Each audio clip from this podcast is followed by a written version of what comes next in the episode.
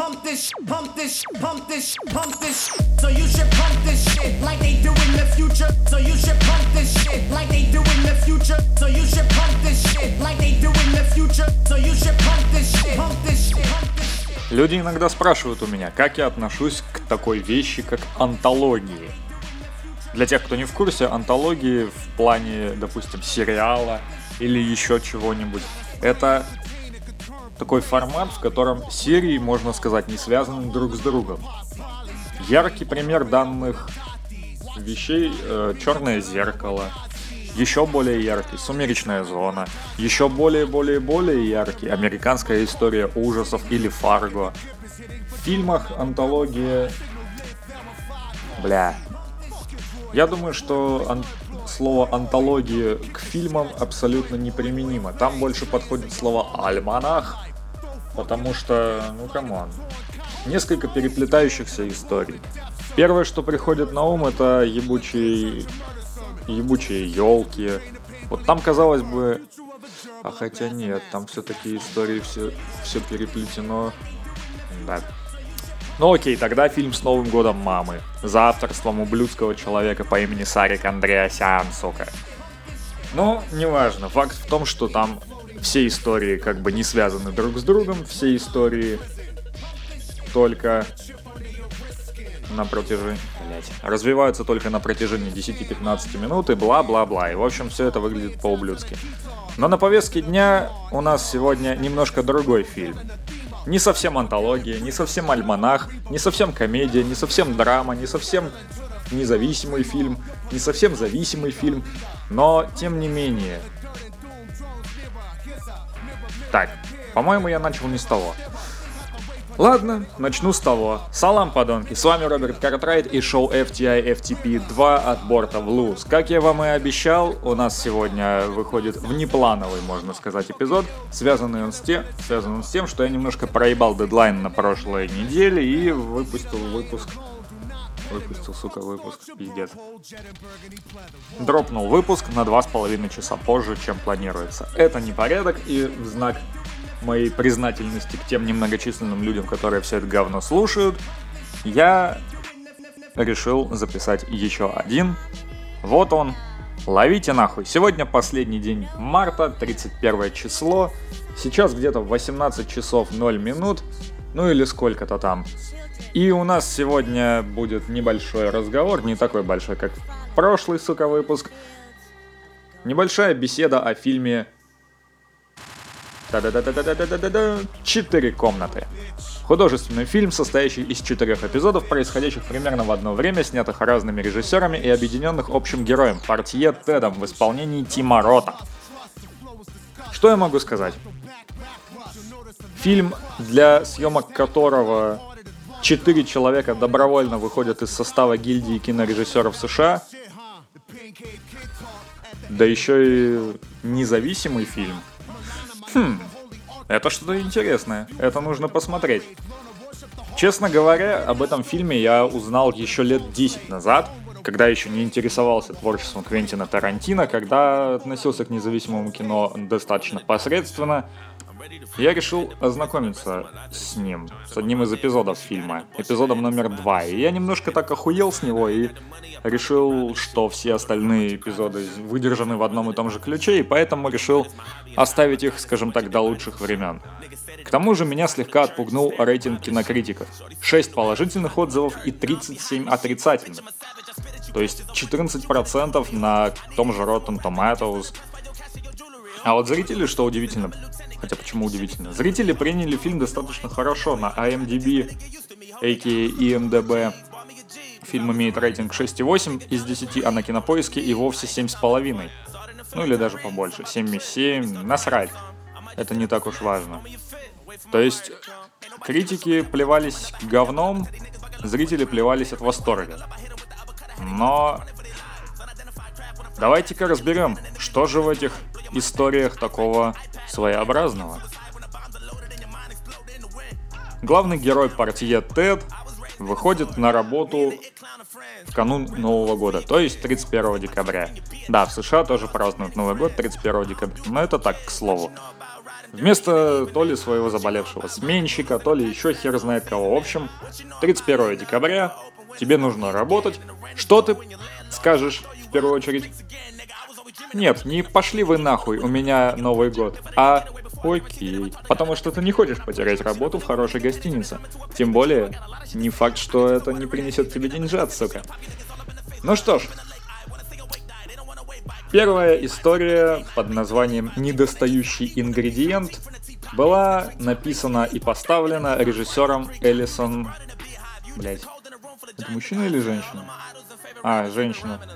Режиссером Элисон Сандерс. Тед попадает в люкс для новобрачных не просто на какую-то хуйню, а на шабаш ведьм. Они готовят зелье, чтобы снять заклятие, которое превратило их в развратную богиню в камень больше 40 лет назад.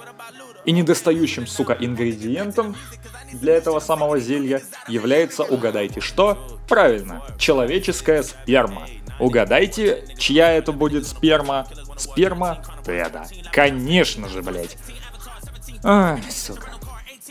История номер два повествует о том, как Тед перепутал комнату. Ему нужно было попасть в комнату 404, а он попадает в комнату 409. Голова называется примерно так же, комната 409, скобка 404. Блять, нет, неправильно сказал. Действие происходит в комнате 409, а называется глава «Не тот человек». Сценарист и режиссер Александр Рокуэлл, и как по мне, это самая слабая часть фильма. Серьезно. Ролевые игры. Серьезно.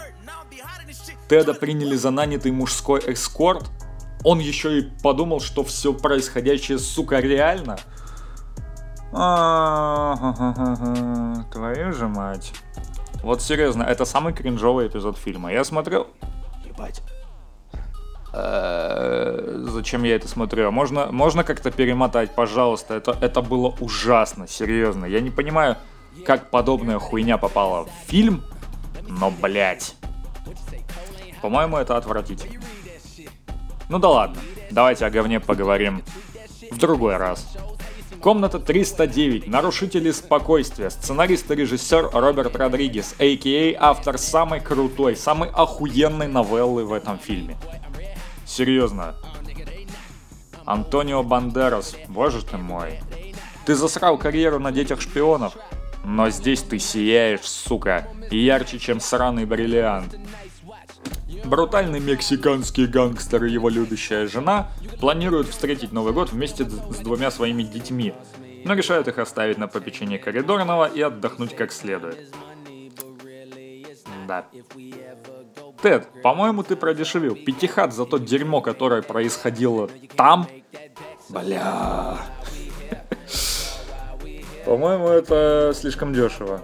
Ну и, конечно же, именно это так называемая история содержит одну из самых известных цитат, которую вы точно слышали, даже если никогда не слышали о фильме «Четыре комнаты». There's a dead fucking whore stuffed to a fucking bed. Сука. Чаем подавился, пиздец. Ну, короче, вот тот самый фрагмент, в котором Тед произносит эту фразу, это, блядь, один из самых ржачных моментов всего фильма. Ну, а концовка, Ох, ребята, если вы не упадете со стула во время просмотра концовки этого эпизода, то вы, сука, не пойми кто. Ну да ладно. Четвертый и последний эпизод фильма, а вообще говоря, изначально должно было быть пять комнат, но одну из них решили не снимать еще до начала съемок, потому что, ну come on, ну, ну это было дерьмо. Я не знаю, что там было, но раз отказались снимать, то это было дерьмо. Пентхаус. Человек из Голливуда. Сценарист и режиссер Квентин Тарантино. О, да, сучки. На самом деле... Хотя нет, давайте лучше парочку интересных сопутствующих фактов. Слово «факт» упоминается в 21-минутном фрагменте «Человек из Голливуда» около 190 раз. Раз. Квентин Тарантино задал такой жар на съемках, что все они были завершены за два дня. Заебись. Факт номер два вот такой. Ну и там присутствует, кстати, достаточно длительная сцена, снятая одним единственным дублем, что в принципе объяснимо, потому что, ну come on, если всю сцену сняли за два дня, то почему бы не снять несколько минут за один дубль? Тем более, что там ничего особо такого эпического или мощного не происходит. Теда вызывают в пентхаус с разделочной доской, ведром льда, резаком и двумя блюдами с едой. Ну, казалось бы, если получаешь такой заказ, ничего хорошего не жди. Фух. В этом пентхаусе остановился известный режиссер Честер Раш в исполнении великого и ужасного Квентина и его друзья. Там, кстати, засветился и Брюс Уиллис. Причем он... Забавный момент, тоже интересный факт подъехал. Брюс Уиллис так хотел еще раз сняться у Тарантино после криминального чтива, что согласился сниматься бесплатно. За это его не указали в начальных титрах. По правилам гильдии актеров США, актеры не имеют права сниматься бесплатно. Поэтому Брюса Уиллиса в титрах нет. Но в фильме-то он, сука, есть, а остальное да вообще до пизды. Ну, в общем, Теду предлагают деньги за участие в игре. Если ты можешь засечь... Хотя нет, даже не так. Друг Честера по имени Норман ставит мизинец на руке против машины Нормана. Фу, против машины Честера. А на повестке дня такая хуйня. Сможет ли Норман 10 раз подряд зажечь зажигалку без осечки? Уф. Палец против машины. Хм. На самом деле достаточно безобидная пари, учитывая то, что пальцы умели пришивать еще тогда, в 95 году. Но если бы это понадобилось, конечно. Ну вы уже знаете, что раз речь идет о Квентине Тарантино, то это, сука, понадобится. Впечатляет в этом эпизоде не то, что это фильм Тарантино, ну вот такой короткометражный фильм Тарантино. Не то, что там обильное мотоизлияние буквально через слово, и не то, что там показывают, как отрезают палец. Но, блядь. Впечатляет то, как слаженно работала съемочная группа. Никто не фальшивит, никто не лажает. Come on, за два дня съемок, если все успевают завершить за два дня съемок, то, конечно же, стоит ждать диких лажей, недоигрываний, простых технических решений. Все это там отсутствует. Вот это как раз таки очень хорошо. Но фирменные тарантиновские диалоги, мне кажется, что здесь они выражены нихуя не в полной мере, потому что они очень просты. В них нет каких-то там философских тем. В них нет такой загадочности. Они не захватывают. Ты просто сидишь и ждешь, когда же там начнет происходить пиздец. И ты дожидаешься этого пиздеца, хоть и в очень малых дозах. Да, если бы эта история была полнометражной, я думаю, старина Квентин развернулся бы тут на полную. А если бы с ним работал еще и Родригес, ух, что бы тогда творилось, я даже, блять, представить не могу. Ну да ладно, в принципе я вкратце вам рассказал все то, что происходит в этом фильме. А, ну еще стоит отметить, что Мадонна за эту роль получила золотую малину. Пиздец. Мадонна была настолько недовольна тем, как выглядела в фильме, что на отрез отказалась участвовать в промоушен акциях фильма, несмотря на то, что это было оговорено в ее контракте. Ха-ха-ха-ха. Так ей и надо, сука. Так, ну-ка давайте посмотрим. Так, минуточку. Здесь почему-то не указано это. Сука. Не вижу. А, ну вот еще, кстати, стоит отметить начальные эпизоды, начальную заставку. Тим Рот снимался в фильме «Бешеные псы», в дебютном фильме Квентина Тарантино. Там он сыграл мистера Оранжевого. Не буду говорить, кто это, а то словите спойлеры, если вы не смотрели этот вполне себе хороший фильм.